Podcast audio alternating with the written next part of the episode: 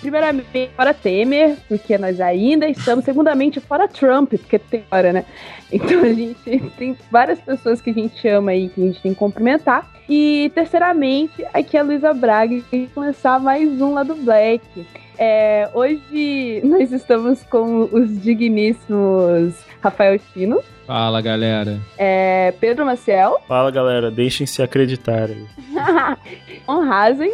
Olá, meus amigos, beleza? e hoje a gente tem a honra de estar com o Felipe, vocalista da banda Mambojó. Nossa, cara, tá meio nervosinho aqui de, de te receber, desculpa, nós somos pessoas meio interioranas, assim. É... Boa, noite. boa noite, de boa, velho. Esse nome é o nome, eu acho que a gente já fez, acho que a verdadeira vontade de a gente botar esse nome era para todos os apresentadores errarem ele sempre na hora de apresentar. Não, mas é, é, ele é sonoro. É, é, um, é um constrangimento saudável, acho, das pessoas passarem. Eu também acho, também acho.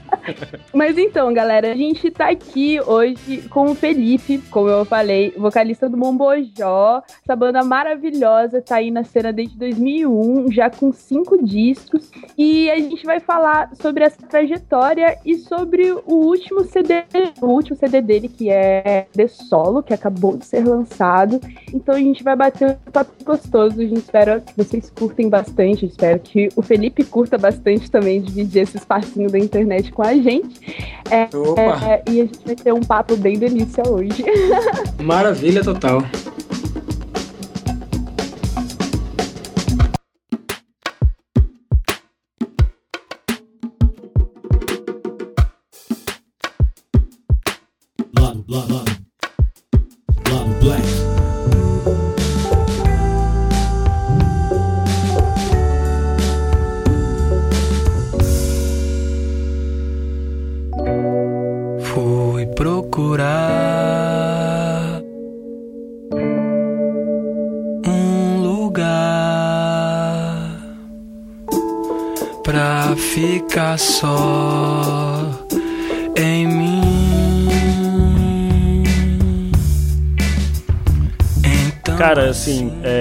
Primeiramente, assim, Mombojó pra mim é a banda mais criativa e interessante, assim, dos anos 2000 aqui no Brasil. Eu piro muito no som, tá sempre aqui na minha playlist, tô sempre ouvindo e pra mim é muito massa bater esse papo contigo, Felipe. Que massa, pô. Legal saber, assim. Não conheci o programa, mas estou gostando bastante.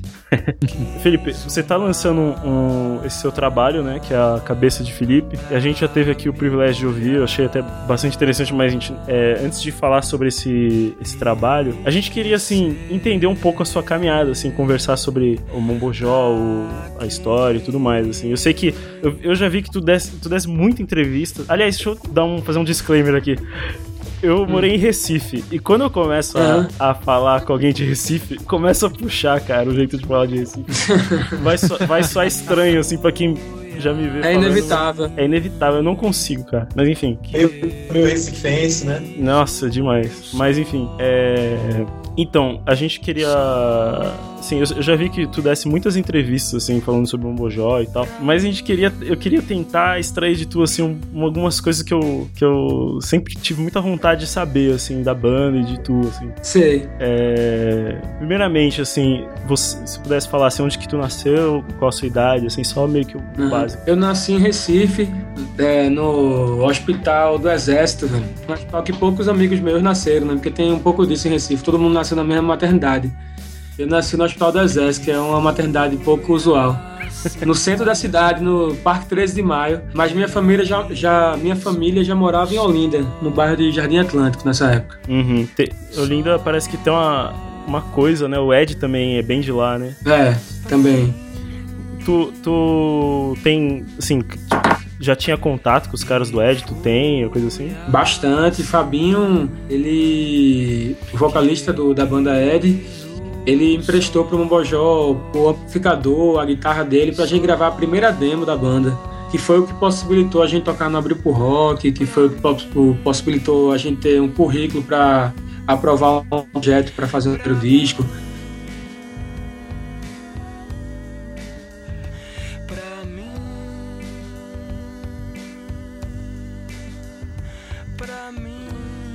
Que possibilitou a gente no, no Abre por Pode crer. E que, consequentemente, foi o que possibilitou a gente ter um currículo para aprovar projeto para fazer um primeiro disco. Pode crer, nada de novo, né? E, e tu. Exatamente. Vocês, assim, pelo que eu vi em entrevistas, assim, vocês sempre, tipo, vocês sempre tocaram, né? Você e o pessoal do Mombojó, sei lá, estudavam juntos, coisas assim. Como que era, assim? A gente estava na mesma escola.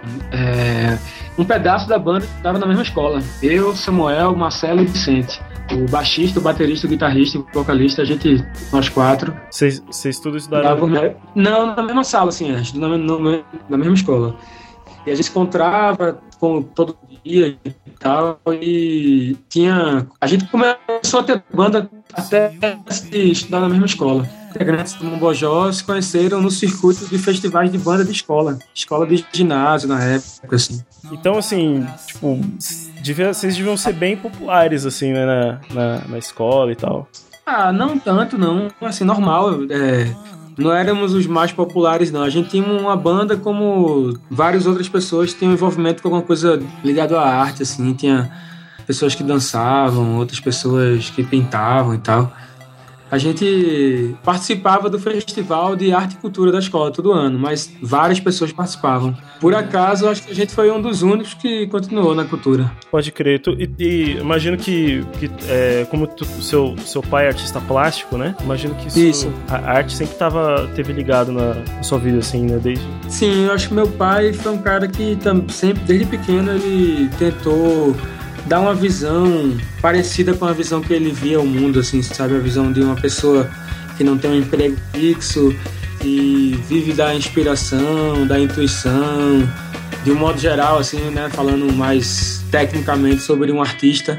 Eu acho que isso dá um modo de pensar a vida bem diferente, assim. E meu pai foi sempre essa pessoa na minha vida que abriu esse- essa visão para mim.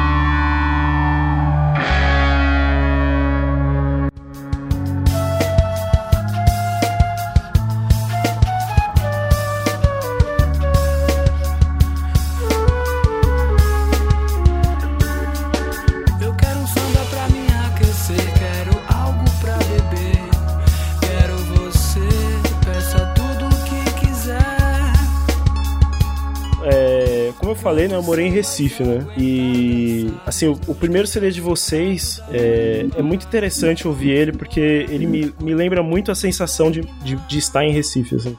É, Sei. Não sei se é, algumas coisas de surf music que tem na música lembra um pouco aquela coisa da, da praia, ou se é o. Acho que não sei dizer, cara, mas tem, me bate muito essa sensação, assim. Tu acha que, que ele reflete isso, que ele tem essa, essa pernambucanidade, assim, essa.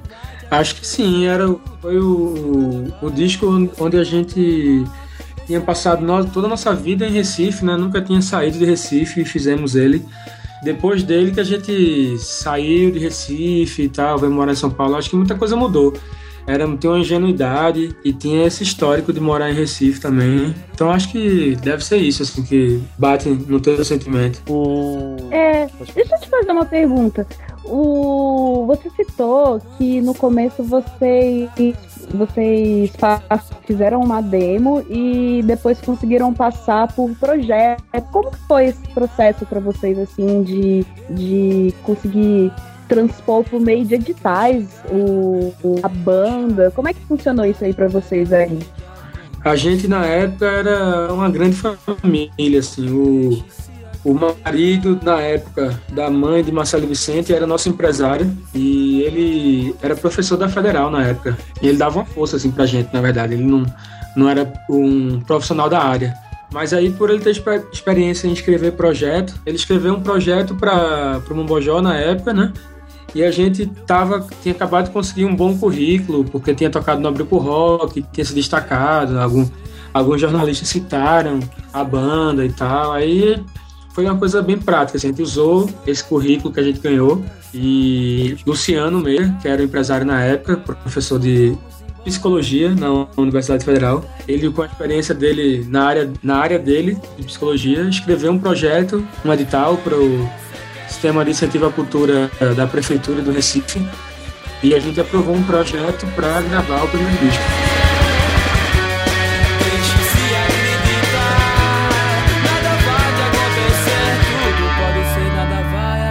Acontecer, não tema. Esse é o reino da alegria.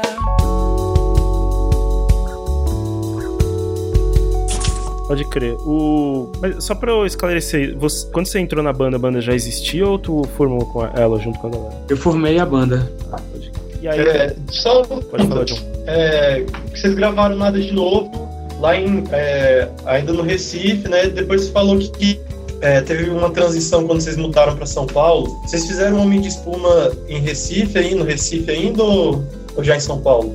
Meia espuma, João. A gente É, Homem fez de em. São Paulo já. A gente fez em São Paulo já no estúdio da Trama, pela gravadora Trama, no caso. E foi um- uma vivência nova, assim, super enriquecedora.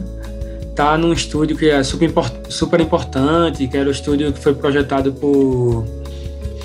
É, caramba, esqueci o nome dele agora, mas ele é Rogério Duprá, arranjador da Tropicália e tal.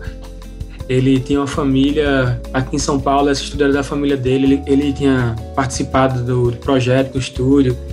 Esse estúdio já tinha gravado vários artistas, a Liz Regina já tinha gravado lá e tal. E a gente tava chegando pela primeira vez para fazer um trabalho aqui em São Paulo. Foi muito uma época de recomeçar, assim, tudo do zero, assim, aprender tudo de novo.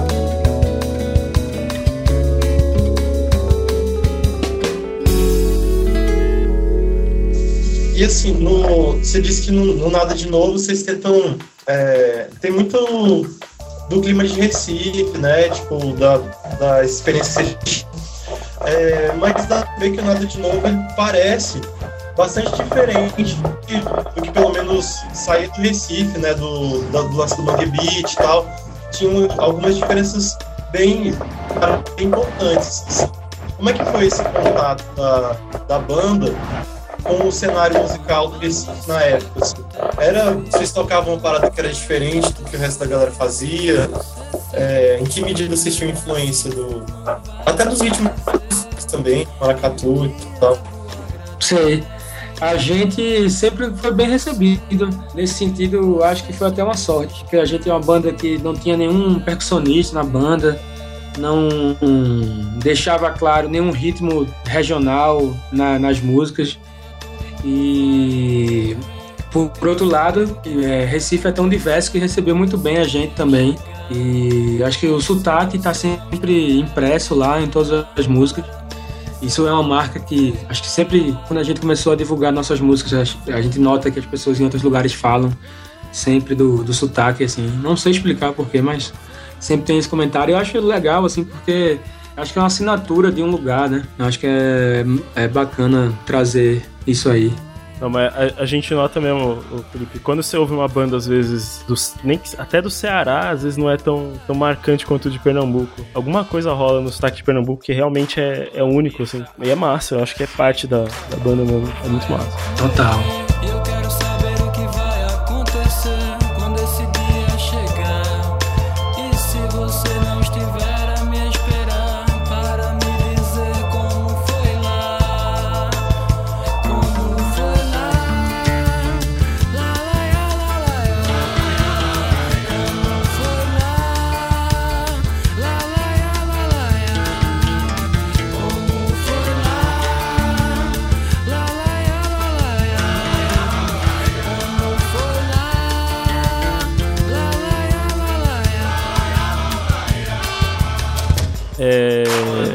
Agora, é, é só, só, só fica uma dúvida, uma parada lá atrás. Pelo que eu entendi, Sim. assim, te- tem uma, cul- tem uma, uma cultura de, de Recife ser uma cidade bem cultural, que você comentou que, bem ou mal, todo mundo estava envolvido, assim, na escola, numa, numa questão mais artística, né, cara? Isso é, isso é muito interessante você pensar isso, que é uma coisa que eu não vejo muito, pelo menos aqui no Sudeste, essa questão tão cultural, assim, na escola.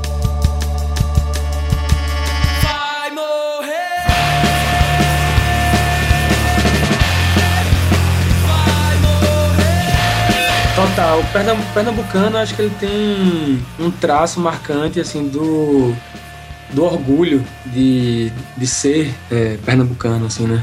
E até esse é um slogan que, se- que foi criado por um supermercado, eu acho, em algum lugar. De lá. E... é, isso aí é uma coisa muito marcada nas pessoas, realmente, assim. Então, a cultura, é, acho que desde Luiz Gonzaga, que foi o primeiro grande cantor de rádio que teve uma fama nacional, que tinha os, os toda a identidade do Nordeste assim marcado no sotaque, na roupa e tal. Eu acho que ele provavelmente nesse mundo capitalista que a gente vive, ele pode ter sido a primeira, o primeiro grande incentivo para esse orgulho que o nordestino, o pernambucano, eu posso falar assim que eu sou, ele tem muito isso. E a gente teve vários nomes assim, né, como Alceu, Lenine, Chico Sainz e tal. Acho que isso só fortaleceu a música especificamente, né? De Luiz Gonzaga E até, até, até Chico Sainz foram tiveram vários nomes importantes. Que eu acho que isso vira uma semente assim, e vai criando outras outros nomes. Você a me beijar e essa dor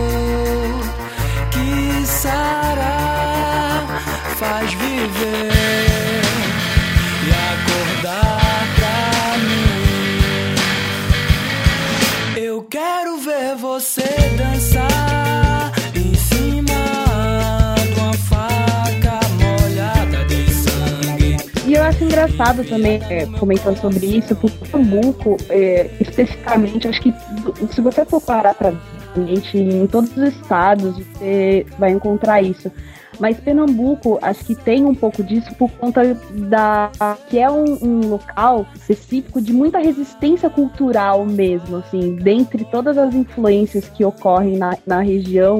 é, eu lembro, por exemplo, do- dos mestres de Maracatu, né? contando pra gente que tinha uma aí em Pernambuco que era proibido, acho que no carnaval ter axé, ter cultura fora, invadindo o, o local, né? Eles contavam assim.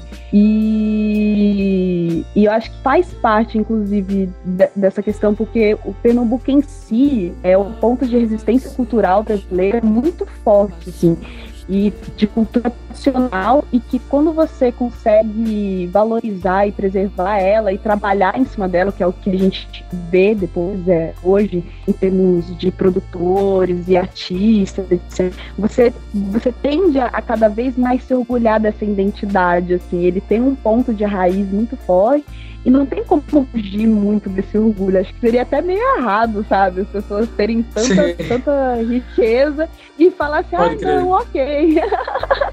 Total.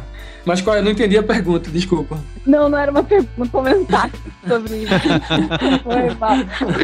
A gente fica só, às vezes, pagando sobre o, o assunto.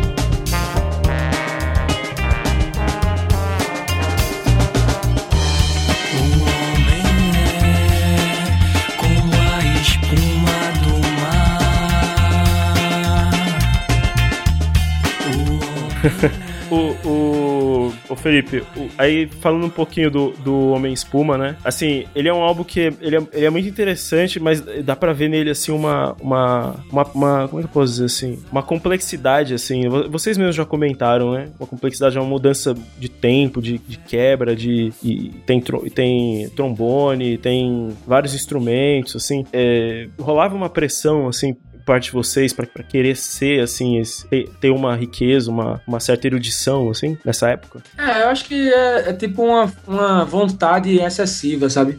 Você gosta de fazer música e de uma hora para outra você ganha a possibilidade de fazer música num estúdio com vários equipamentos, tudo que você quer, e você vai exagerando, assim, e a gente era super jovem também, né? Tinha, ah, na época eu acho que eu tinha 20 e poucos anos, 21, 22. Então eu tava assim no exagero total, assim, querendo extrapolar todas as ideias, né? Aí acho que era muito esse momento, assim. O Nada de Novo é um disco mais ingênuo, assim. Acho que aquela, aquela música que a gente nem esperava gravar um disco quando a gente fez. O, o- E o Homem Espuma é esse, é esse exagero de vontade, assim, sabe? Tudo que a gente queria fazer, a gente tentou condensar em 40 minutos. E ele é, foi, foi um álbum difícil, assim, de sair, assim. É, não sei, talvez por uma essa coisa de, tipo, ter dado muito certo num disco e aí, tipo, rolar aquela pressão, tipo, do segundo disco e tal. Não, foi um disco rápido até. Até acho que foi rápido demais. Porque o Nada de Novo, a gente passou muitos anos tocando as músicas antes de gravar. E o Homem Espuma, a gente. Várias músicas a gente tava fazendo ali na hora e gravando já. Isso era muito novo. Caramba. A gente não tinha. Não ganhava a mesma experiência, né? Do que no primeiro disco, que a gente passou muito tempo fazendo show, tocando e mudando as músicas e tal. E eu acho que. Mas é- foi o começar dessa experiência de criar uma música do zero no estúdio. Que eu acho que no último disco do Mombojó, no Alexandre, a gente fez isso muito bem. Massa. Bem, bem diferente do que eu imaginava. Imaginei que era bem o contrário.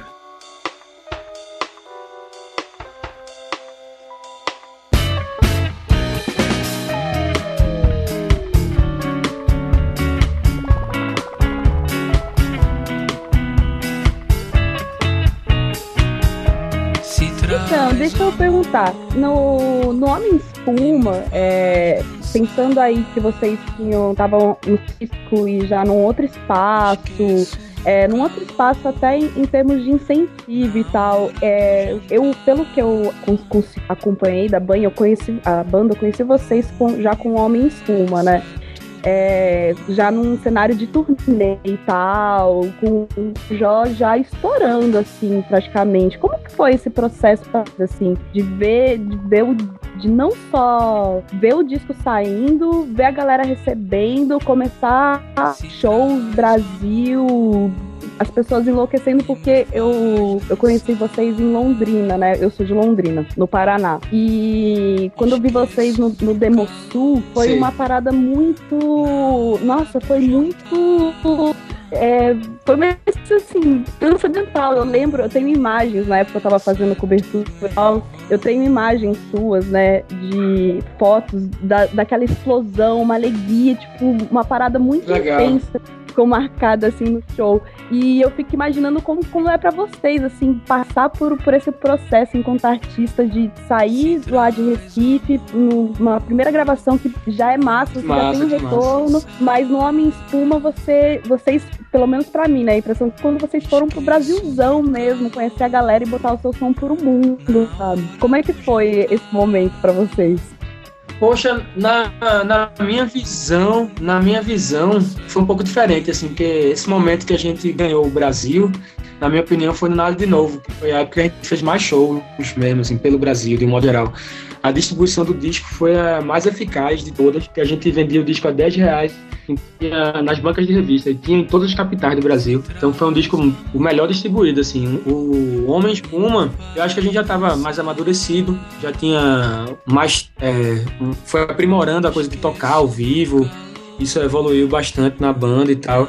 Mas foi a época que a gente começou a ver que a gente tava dificultando demais, assim, porque a gente não conseguia fechar show com nossas. A gente, a gente eh, tinha muitas ideias e não pensava na, no custo que essas ideias tinham, né? Ah, queria fazer mil coisas, aí levava muitos equipamentos pro show, isso tornava tudo mais caro.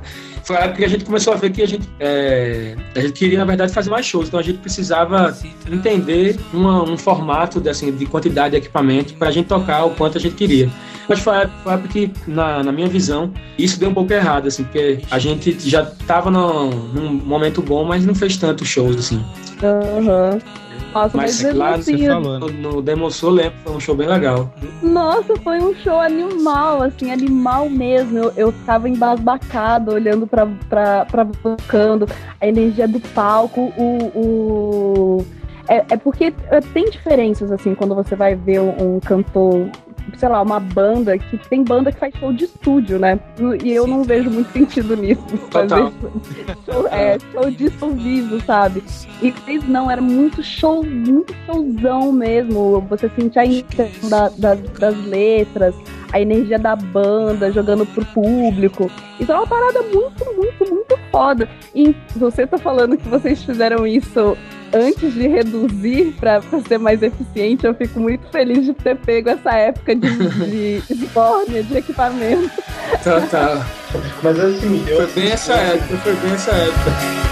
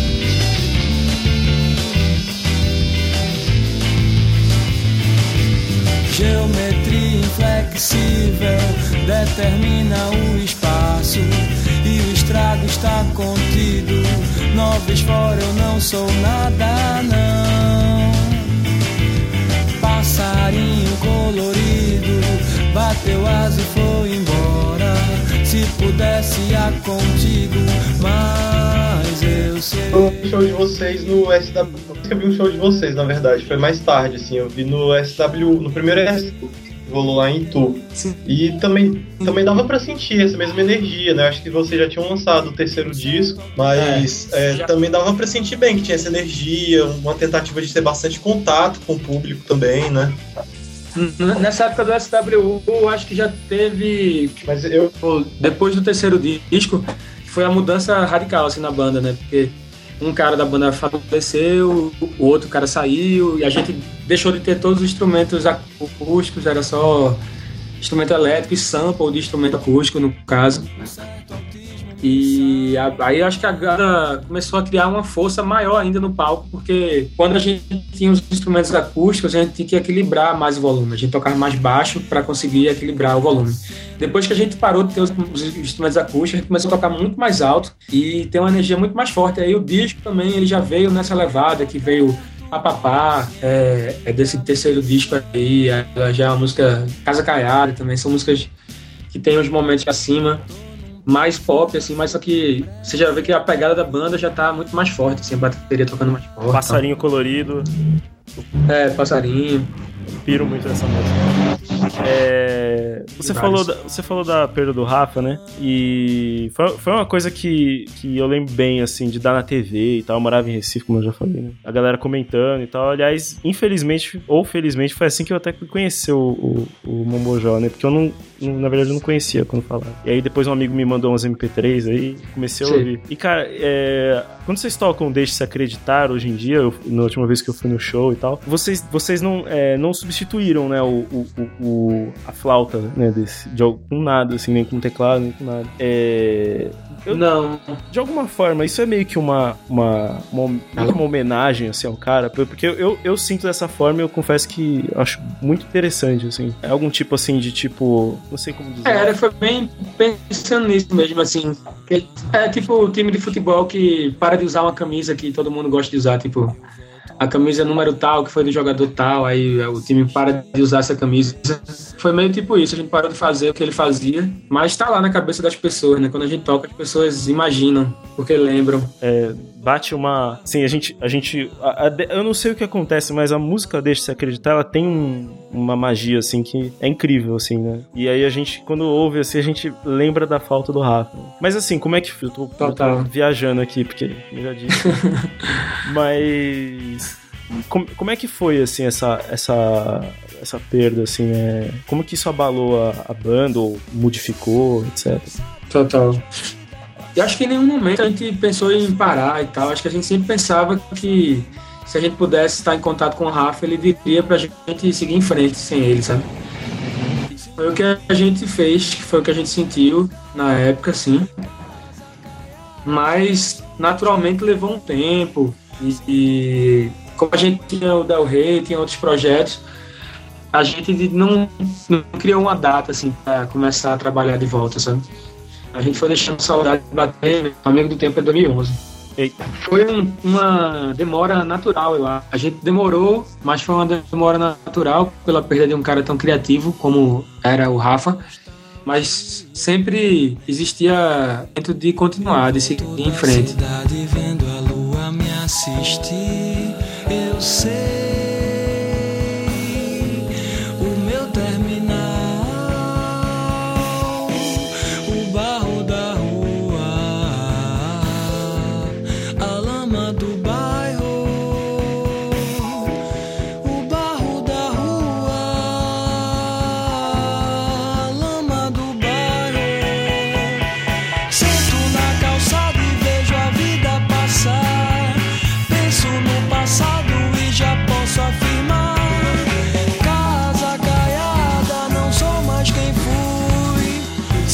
essa. essa é, vocês depois se tornaram independentes, né? Qual, qual foi a ordem, mais ou menos? né? Vocês, tipo, perderam Rafas, é, depois saíram da trama e depois o Vicente saiu. O, desculpa, o Vicente não, o Marcelo Campelo. Qual que foi a ordem, mais ou menos? E como que tudo isso. Porque eu sei que isso tudo fez É exatamente isso aí. A gente. Exatamente como você falou, a gente fez o disco pela trama, depois o Rafa faleceu, e aí a gente também teve a saída do, de Marcelo Campelo, e logo depois a gente fez um disco independente. E. Foi o Amigo do Tempo. E os últimos dois discos né, a gente fez pela Som Livre, pelo selo Slap. aham. Ah, então, então hoje vocês não são mais independentes, né? Hoje em dia não, não, a gente tem contrato com a Som Livre, Mombojó. Caramba, nossa, não sabia. É, e uma coisa. Meu disco saiu independente. Aham. O, quando vocês fizeram o 11 aniversário, foi já fora da trama, né? É isso, Isso. mesmo? É, daí tem. Eu, eu percebi assim no, no 11 no primeiro aniversário, tem várias músicas que estavam também no, no Amigo do Tempo, né? E no Homem Espuma também. E, é, Faca tava no, no disco anterior, né? A própria Amigo do Tempo, editar. Como é que foi a escolha de faixas para esse disco, assim? Por que que teve essa esse desejo de refazer algumas músicas, elas? Foi uma vontade de querer atualizar o repertório da banda exatamente como a gente tocava ao vivo. Então a gente foi escolhendo algumas músicas que mudaram ao longo dos anos e resolveu gravar uma versão ao- vivo dela. Pô, faz sentido. Se o perigo é alto,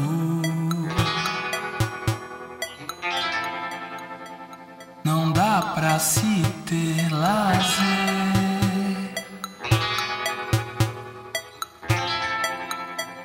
E quando preso no carro,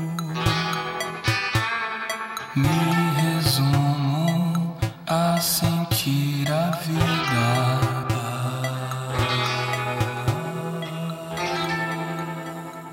Triste demais pra televisão. Eu já assim, pro, pro amigo tempo, né? Como você falou, assim, é. Ele já, ele já parece soar com mais peso, assim. E ele não, não soa tão é, regional, né? Quanto é, os anteriores, assim. É, é- foi uma preocupação de vocês, é isso? Porque dá, dá pra perceber que o Mombojó foi se tornando cada vez uma banda mais, é, como dizer assim, men menos, com menos aspecto regional, assim. O, combinando até no Alexandre, tendo até uma coisa mais. É, tem uma artista internacional, a, Leti- a Letícia Sadier, né? E tal. Como é que é isso, assim? É, acho que de um modo geral o Bombojão nunca teve elementos regionais na música. Se você for ver, desde o primeiro disco, a gente nunca teve percussão, nunca teve batidas que remetem a ritmos regionais. Acho que já foi uma característica da banda. Mas eu realmente entendo que ao longo do tempo a gente talvez tenha, tenha lapidado mais a, o lado pop da banda, o instrumental da banda ficou mais. é, ele ficou exatamente como são as pops hoje em dia. A gente tem menos instrumentos diferentes e tal. A gente foi acho tentando explorar os que ficaram. Que a, a banda foi mudando também, né? Foi tipo, quem foi ficando, assim, éramos sete, da formação ori- original ficamos, ficamos quatro só. Então acho que acabou, na hora de criar, concentrando em nós quatro mesmo. E tirando o que cada um toca, que aí não tem uma, a mesma variedade que tinha no começo da banda, de violão de sete cordas, cavaquinho. Aceite que é só pelo lado do financeiro. Contra toda a diversidade que sempre existiu aqui. Risole, iPod, explode sem nenhum herói pra salvar.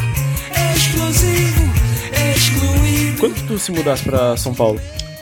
Foi em 2008. E, tipo, como, como que foi pra tu, assim? É, porque, assim, como eu falei, né, eu, eu morei em Recife e tal, e pra mim, essa mudança pra, pra, de São Paulo pra Recife, Recife pra São Paulo, sei lá, faz a gente ver a, a cidade por outros olhos, assim, né? Então, Empreender, desenvolver pesa mais que o amor é um poder que destrói e constrói a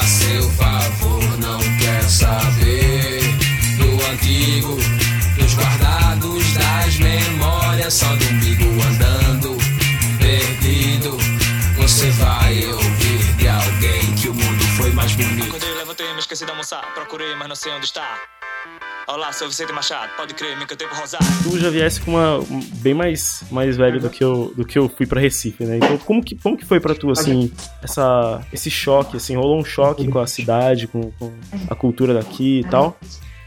Pra mim, eu acho que eu sempre fui bem recebido aqui em São Paulo. é, e, e acho que mais do que bem recebido, acho que a, rolou um, um tempo, é, uma sincronia boa, porque eu tinha uma demanda de trabalho muito maior do que eu tinha em Recife. Assim, pra mim, isso era ótimo, assim, de um, uma possibilidade de encontros maior também, de estar sempre encontrando pessoas que eu gosto, que eu tinha vontade de fazer coisas.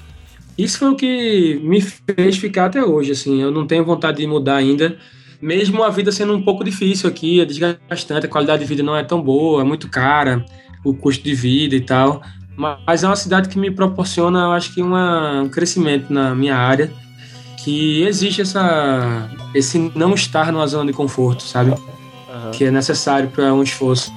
É, é, com essa, essa coisa do Dory aqui e tal, e tu, tu viu o Haddad entrar, tu viu o Haddad sair, entrar o Dory agora e tal. É, a, a cidade, assim, você sente. É, assim, a cidade te afeta, assim, as coisas que acontecem na cidade afetam a sua, a, a sua, a sua, sua poesia, a sua, sua composição. Afetam, afetam com certeza, né? É, eu acho que a gente é muito regido por sentimentos, né? Quando a gente fica sabendo de coisas como apagarem esse mural da, da 23 de maio, da 13 de maio, não, né? Um mural gigante que tem em São Paulo aqui, toda vez eu confundo os nomes das ruas.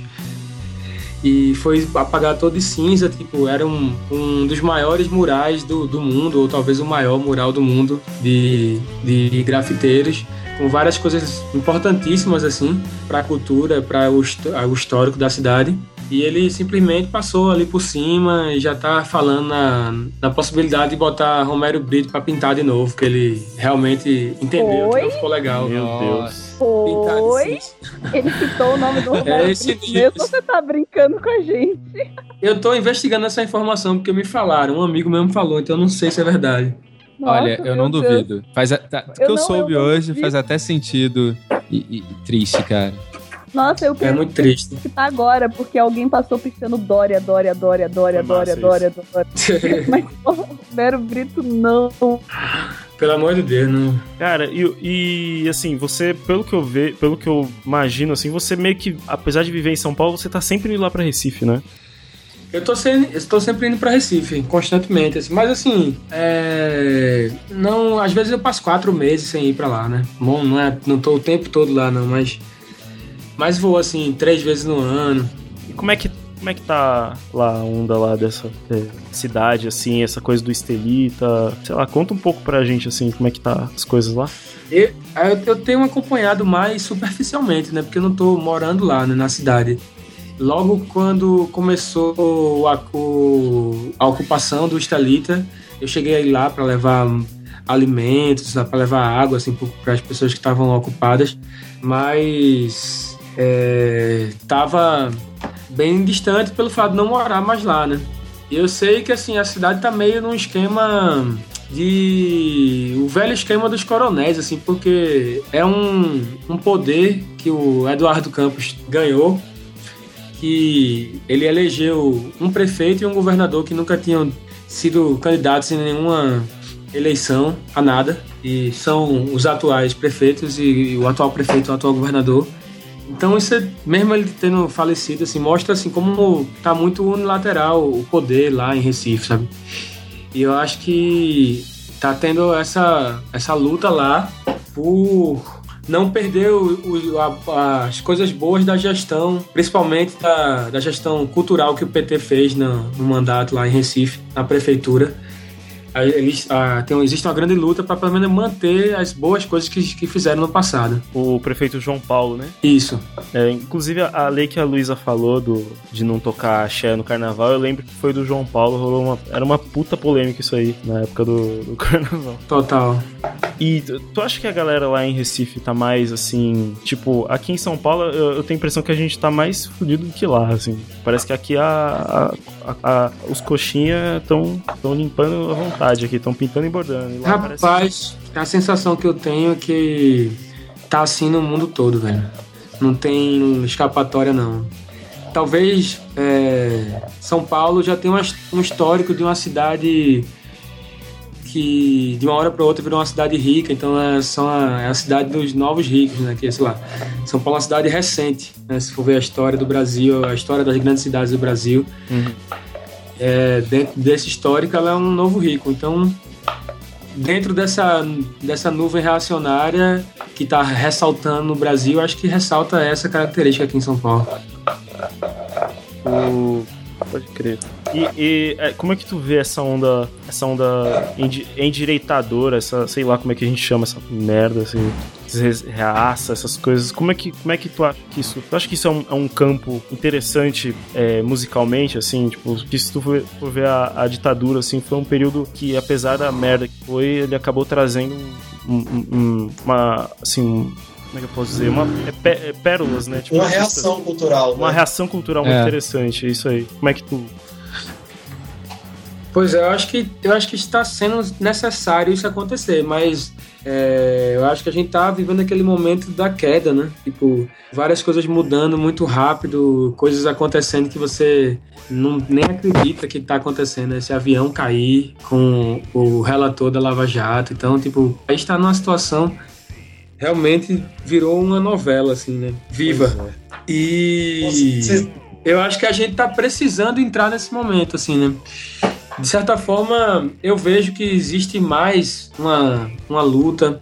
Eu acho que existe mais é, luta nas palavras da- de- das bandas de um modo geral. Eu vejo isso na minha produtividade de do, do Ocupa Estelita pra cá. As, as minhas músicas mudaram também, assim, por estar reagindo a essa onda reacionária que tá acontecendo no mundo. É, sim, né? Eu tenho uma pergunta, mas acho que ela fugiu um pouco da, da discussão política, assim. Era mais musical mesmo. Não, manda aí, manda. Pode falar. Não, é, Manda. não, é só porque ah, vocês têm. Vocês sempre tiveram, né, assim, parece, influência do Stereolab, né? E a, a vocalista do Stereolab particip, fez algumas participações no, no Alexandre. Daí eu ia perguntar como é que foi. Eu fiquei, tinha essa curiosidade, né? De saber de como é que foi esse contato com ela. é, se vocês eram fãs, assim, é, é, como é que foi isso? Foi uma relação que começou a gente indo num show dela e dando um disco do Mombojó pra ela. E aí passou mais de um ano, a gente não teve nenhum contato. Depois de passado um ano, assim, ela achou o disco e ouviu, gostou muito da banda, já mandou um e-mail falando que queria um dia fazer alguma coisa com a gente. E aí a gente acelerou um total o processo, e em poucos dias gravou uma música e mandou pra ela, que foi uma música que entrou no Alexandre e ela participou. E aí, depois a gente aprovou um projeto lá em Recife para fazer quatro músicas junto com ela, que a gente ainda vai lançar. A gente já gravou, já finalizou e tá se organizando para lançar num, por uma gravadora fora do Brasil e lançar no Brasil também.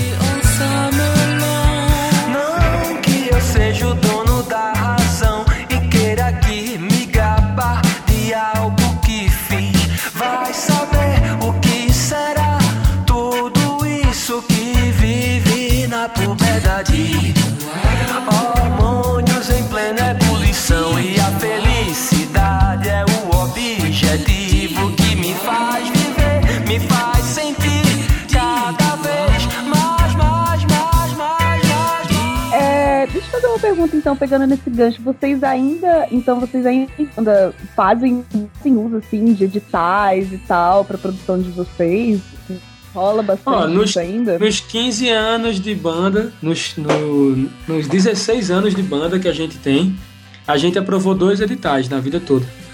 Um assim que a gente começou e um recentemente. A gente passou mais de 10 anos sem aprovar nenhum edital e fazendo as coisas do mesmo jeito. Mas, mas vocês tentavam, então. A gente tentava, a gente sempre tenta. Caramba! É difícil. É, mas é, eu acho que é natural. A gente, de vez em quando, você, né, não é nem.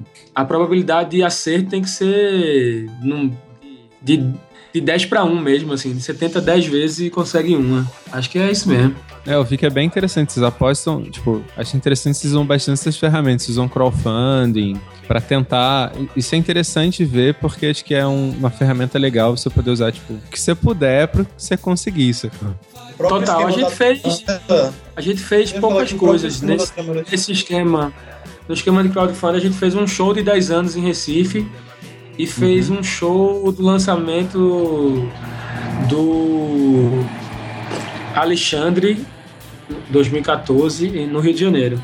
Foram dois eventos assim, um no Rio de Janeiro foi para poucas a capacidade era pequena do lugar. Lá em Recife foi um show grande e tal, mas foi uma coisa que eu acho que não combinou tanto com a gente. Assim, é, nosso público, pelo menos não sei como é hoje em dia, mas somente lá em Recife, não é o público que tem cartão de crédito e compra Uhum. ingresso antecipado, sabe? E a gente valoriza todas as pessoas, assim, a gente gosta sempre de deixar o ingresso do para o cara que é estudante, que mora na periferia, ter condições de ir, sabe? A gente sempre pensa em tentar facilitar ao máximo assim, mas claro que show tem custos e tal, não tem como a gente bancar tudo do bolso sempre. Então, é é interessante você falar isso, porque o, o último show que eu fui de vocês no Sesc é, foi muito acessível, assim. Paguei 30 reais, assim, um show é, sentado, assim, é, é uma experiência bem bacana, assim. Vocês, essa, essa parceria, não sei se é uma parceria, mas esse trabalho com o Sesc, assim, é, ne- é nesse intuito, assim, de, de ser uma banda, de tornar a cultura mais acessível? O Sesc, a política deles é essa, né? E é- eu acho muito forte, assim, muito importante para a cidade.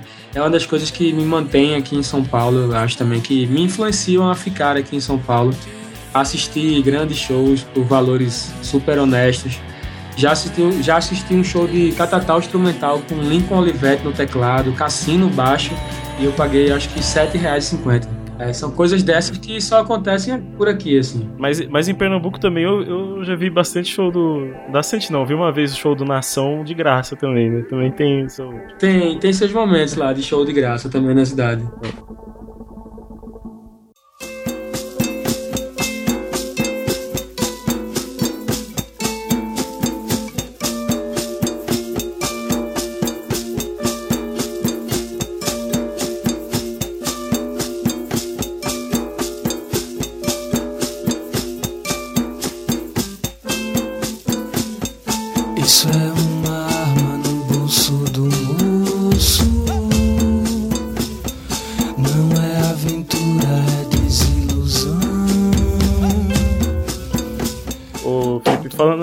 mais agora então do seu trabalho solo, que eu vi hoje e ainda tô é, naquele momento de gestão, assim, mas já achei muito legal, assim, é, eu senti uma brasilidade nele, assim, é. Como tu fala um pouco sobre isso, assim? Ele surgiu as duas primeiras músicas foram as duas primeiras músicas que eu decidi é, criar um disco, né? Ouvindo as duas primeiras músicas, eu decidi criar um disco. Eu não tinha, nunca tinha tido a vontade de fazer um disco só meu. E essas duas músicas, eu tinha gravado um voz e violão e tinha mandado para Homero Basílio, que é da Orquestra Sinfônica do Recife e é sócio do Estúdio Joinha com China e Chiquinho, do Bombojó. E aí ele gravou várias percussões nessas duas músicas. E quando eu, quando eu ouvi, eu já senti que as músicas estavam bem resolvidas ali, que não precisavam de muito mais coisas, assim, só precisavam de pequenos detalhes. E aí eu comecei a ter vontade de fazer um disco nessa lógica, de gravar as coisas em casa e quando senti falta de alguma coisa, gravar pequenos detalhes com amigos, assim, mais, mais participações pontuais. Uhum. Então tu, tu montou um estúdio no seu, na sua casa? Eu gravei guitarra, violão, baixo, teclado e algumas vozes em casa. Mas a maioria das vozes eu gravei em estúdio e bateria eu gravei em estúdio. E São aí, os mais complicados. É, o- a- Sempre. é, alguns amigos meus mixaram as músicas em casa. Eu mandei, eu é, fina- trabalhei nas músicas até chegar no resultado satisfatório e todos os amigos meus mixaram assim meio em casa. Alguns mixaram nos estúdios que tinham disponíveis assim para fazer. E aí foi um esquema muito colaborativo assim, sabe? Todo mundo que participou foi super importante assim, porque foi um esquema muito na, na troca de trabalho. Eu fazia uma música para um amigo, um, um amigo mixava uma música para mim.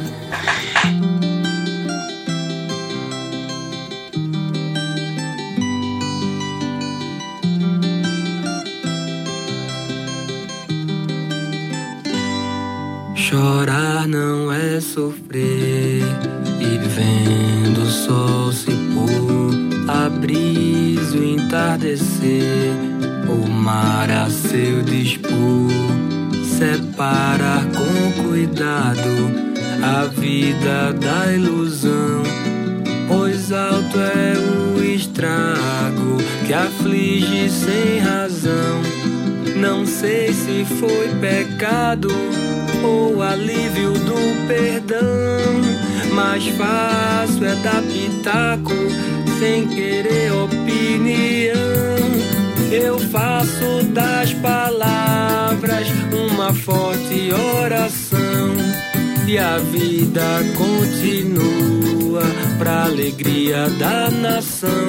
Eu canto bem alto. É uma pergunta. O, quando, quando eu ouvi o disco, eu acabei sentindo ele, de certa maneira, muito próximo som do Mombojó, assim. É, os dois primeiros discos, é, não, não- sei nem te dizer exatamente em que grau, mas ele trouxe uma certa familiaridade, assim, pensando em abordagem que vocês fizeram enquanto banda, né? é, essa trajetória musical. Você sente um pouco, talvez, que exista esse retorno, um pouquinho, não, sei se exatamente um retorno, mas até mesmo um, um controle maior com relação ao som. Não sei se rola essa isso assim, necessariamente, entre o som dos primeiros discos, a, a sua influência até mesmo nesse som, é, comparado com o resultado de agora, da cabeça do Felipe. Sei. Eu acho que talvez tenha uma relação prática com o primeiro disco, porque o primeiro disco do Mombojó, é, das 14 músicas que a gente gravou, 13 músicas eram minhas, músicas que eu fiz do começo ao fim em casa, assim, sozinho. E aí, assim, na verdade tinha várias que tinham parceria com o Marcelo Campelo também. Algumas eu fazia sozinho, algumas fazia com o Marcelo Campelo. Mas só tinha é, essas duas variações. Ou eu fazia sozinho, ou fazia com um cara que já era da banda, assim. Era uma coisa muito restrita. Tem umas parcerias com China também. Mas a partir do segundo disco da banda, a gente começou a criar tudo junto, né? E começou a criar uma dinâmica de fazer em outro contexto, de Marcelo, Vicente e Chiquinho se juntarem e fazerem uma música, me mandarem para fazer uma letra. Começou a variar assim um pouco mais isso. E aí começou a mostrar mais, eu acho que a cara dos outros caras da banda mesmo, sabe? Na coisa autoral. E aí eu acho que esse disco volta a ser um disco todo que eu fiz assim na minha casa também. As, as composições foram criadas toda, por, todas por mim. Na verdade, são nove músicas minhas e uma música que eu regravei de Juliano Holanda e Publius. É o é, Vão, né? Isso dizer por aí que eu não sou palha, mas qualquer fogo pouco me incendeia. Sou madeira ruim que não se entalha, sou estrela sutil que não clareia. No jardim só a chuva é quem me rega. Vou no andor devagar que nunca para. Sou a folha que o vento não carrega. Chave esculpida em pedra rara. eu devo dizer pra você que eu senti uma, uma africanidade no, no, no disco, sabe? É, a gente aqui no lado Black, acho que eu posso falar por todo mundo aqui, a gente gosta muito de, desse tipo de, de influência, né? Exi- Pô, é um grande isso. mérito pra. É um grande mérito pra Homero Brasílio, que é o cara que gravou todas as percussões do meu disco. Porque eu gravava a música voz e violão e mandava pra ele. Aí ele que criou todas essas, essas percussões e o jeito de, de fazer e tal. Eu só, tipo, ia cortando, ia tirando, ia botando. E aí pedia pra ele fazer várias coisas, escolhia uma coisa ou outra, mas ele que criou tudo. E eu acho que esse mérito vem dele, né? Que ele não tá no, no, no Bojó, então acho que cada, cada pessoa que participa, quanto mais ele participou bastante nesse sentido, né? Fez muitas músicas, ele gravou coisas. E aí eu acho que é mérito dele. E a capa do seu novo disco é, é um- uma tela que seu pai pintou, não é isso? Isso. Que, que também se chama Cabeça do Felipe, né? É, É. Como é que você vê a relação das músicas com, com a obra de arte do seu pai? O que, que influência você acha que teve entre uma coisa e outra? É, não sei, em que medida é, a capa se relaciona com o álbum? Na verdade, eu acho que quando foi uma sugestão da minha esposa usar essa obra, ela sugeriu e aí pra mim foi libertador, né? Quando eu, pensei nesse nome, tipo, Cabeça de Felipe, pronto, eu tava aqui já há, sei lá, alguns meses fazendo disco, pensando qual seria o nome, por quê e tal. Acho que Cabeça de Felipe explica tudo, assim. É um disco que é um recorte da minha produção como compositor, como produtor, como intérprete, como cantor. é, minhas várias faces estão todas ali nesse trabalho, tudo do jeito que eu quis fazer. E eu acho que esse nome me libertou, assim, porque ele consegue generalizar é, várias coisas que eu podia tentar criar, mas no final das contas é um recorte da minha produtividade. Tem, tem uma história que você já, já vi contando em outros veículos que a, que a música Nova Bandeira foi um caso de que tu assim foi baseado num caso que tu viu de um, um amigo teu. Como é que foi isso aí? É, na verdade, não era em Nova Bandeira, não. O cara confundiu, o cara que deu essa matéria. Eu tinha falado que era a música Anedota e Anomami, a primeira música do disco.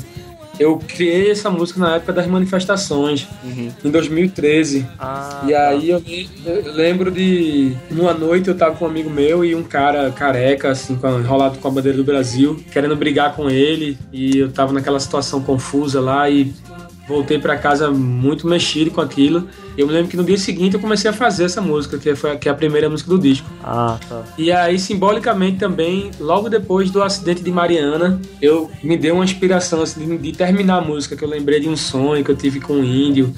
Que eu vi os índios, várias matérias com os índios chorando, a morte do rio e tal. Aquele foi muito marcante, assim. E aí eu lembro que eu, eu peguei esse sentimento de tristeza, assim, e finalizei a letra nessa época.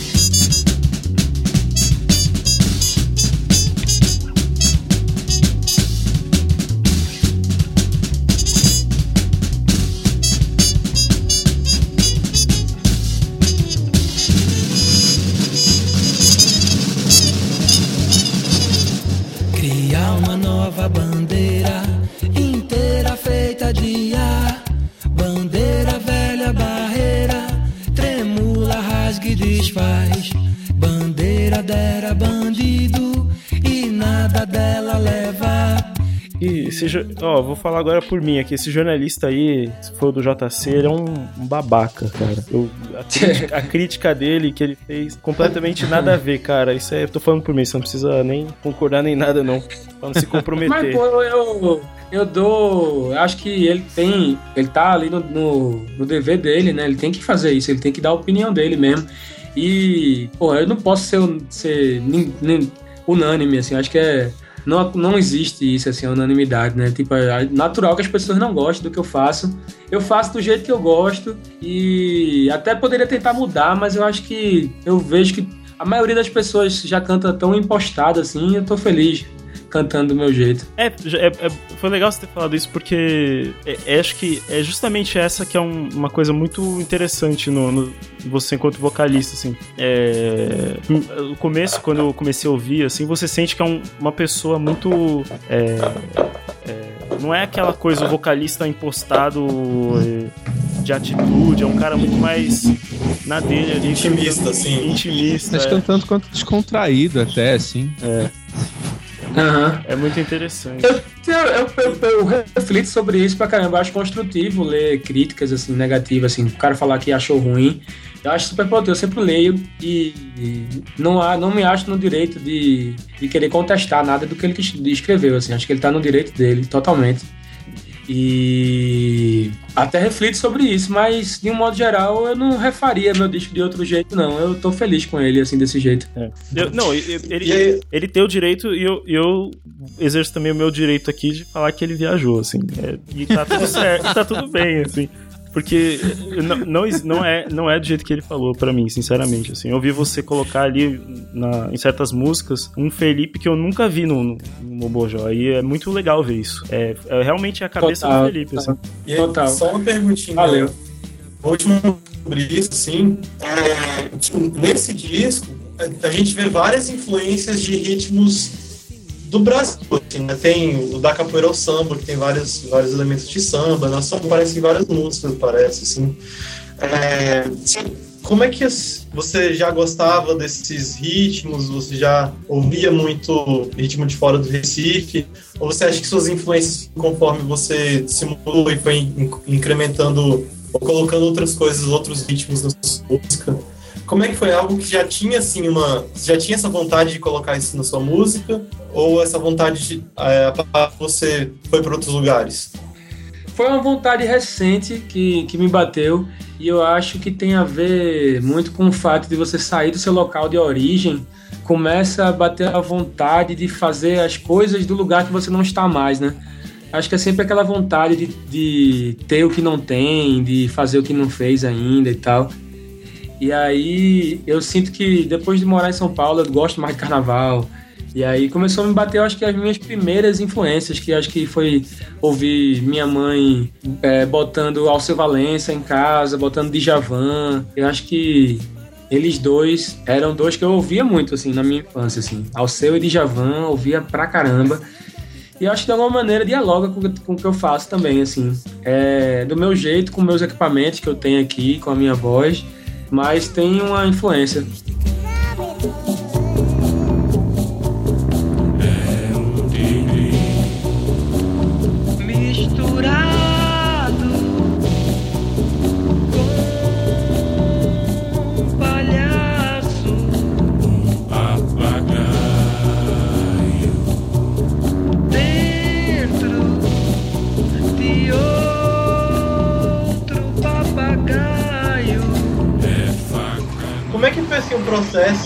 Você escrever Tigre Palhaço? Que é uma música bem surreal, assim, né?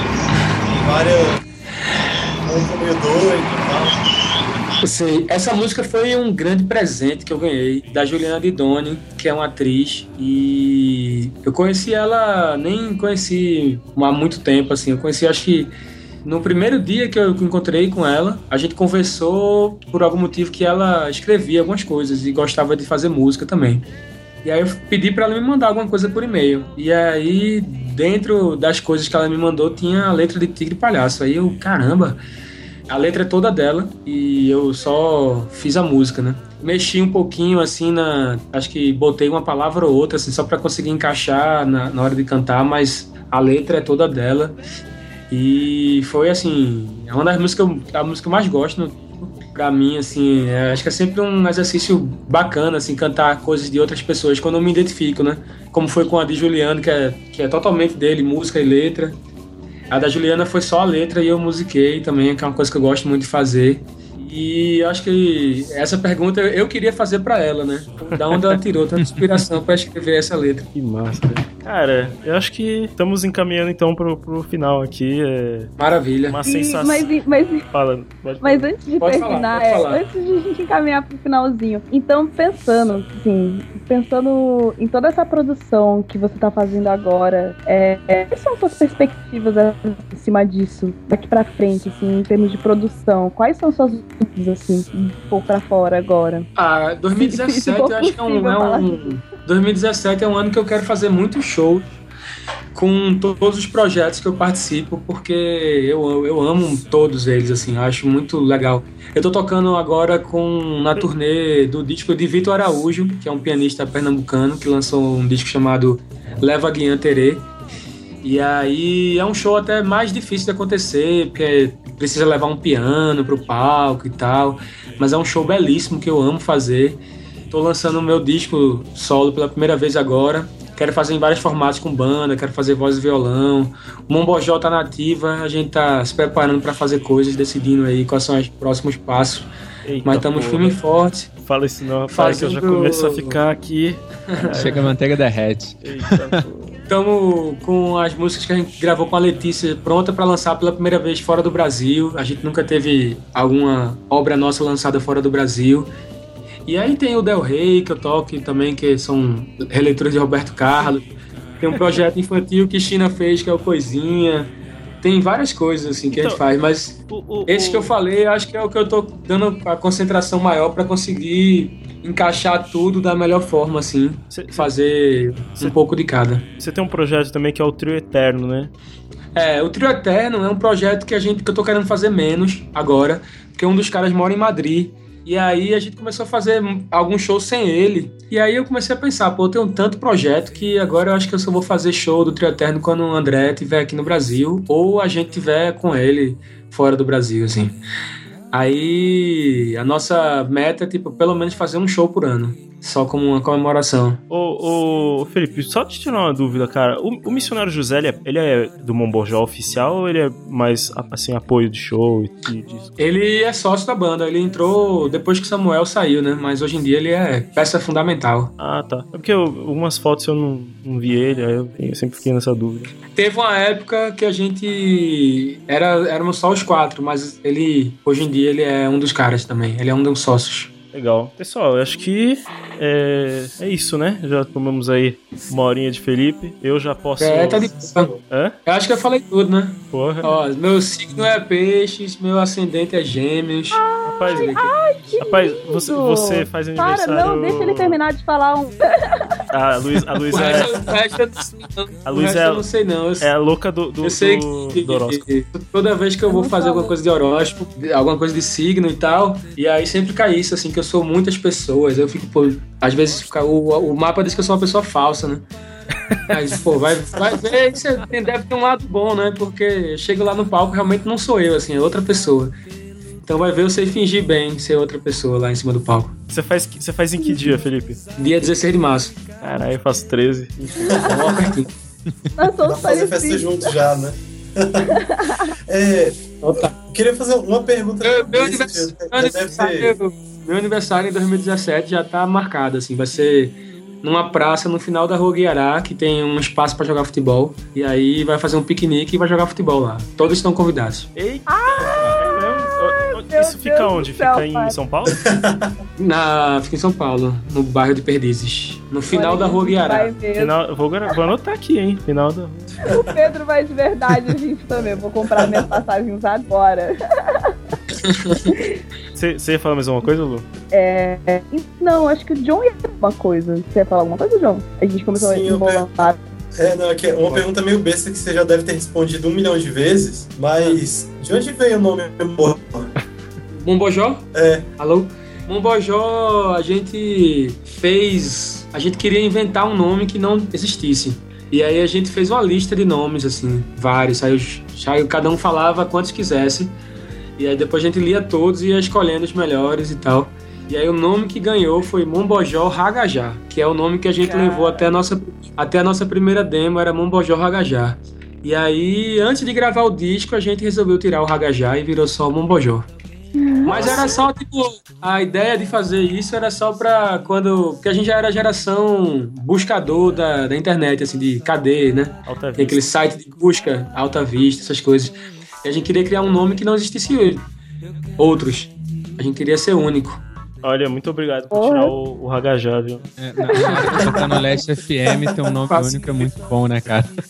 Com certeza. O Ed, o Ed que, me, que me diga, cara. Eu boto na playlist do Ed, aí vem umas bandas de, é, dos Estados Unidos, depois vem um cara da Inglaterra, do nada, assim, porque tem É. vários Ed. Total, total. Acho que foi por causa disso mesmo que a gente fez isso.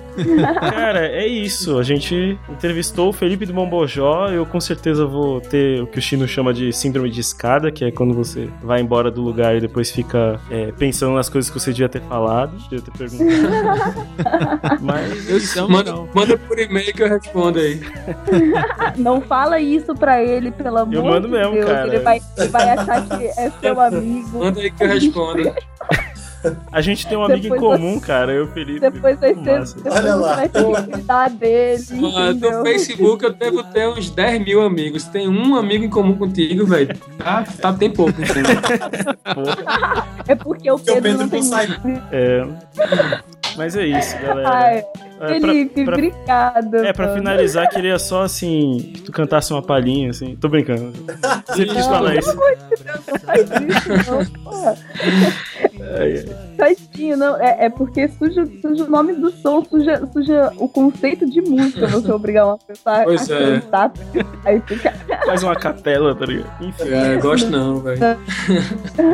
Mas é Ai, isso. Felipe, a gente agradecer muito por ter tomado Valeu um vocês, pra, pra trocar ideia com a gente, cara. Você- é, a gente tá bem embasbacado, assim, na verdade, de estar falando com você até agora. Desculpa aí qualquer coisa, bagunça da casa. A gente é um pouquinho assim mesmo.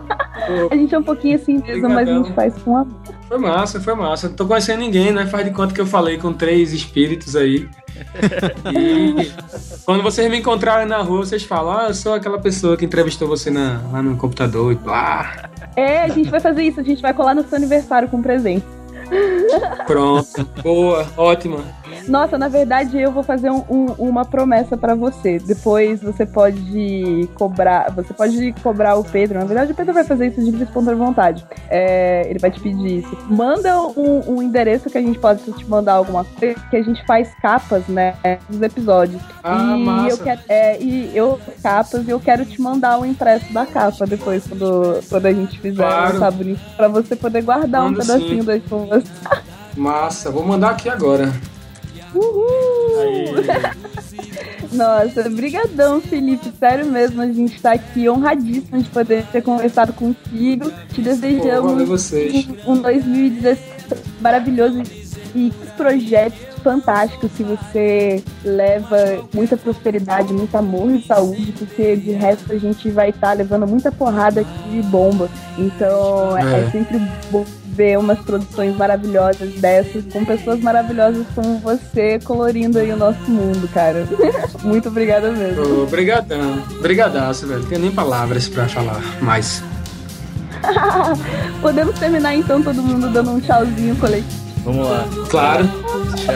Um, dois, três. Qualquer fogo pouco me incendeia.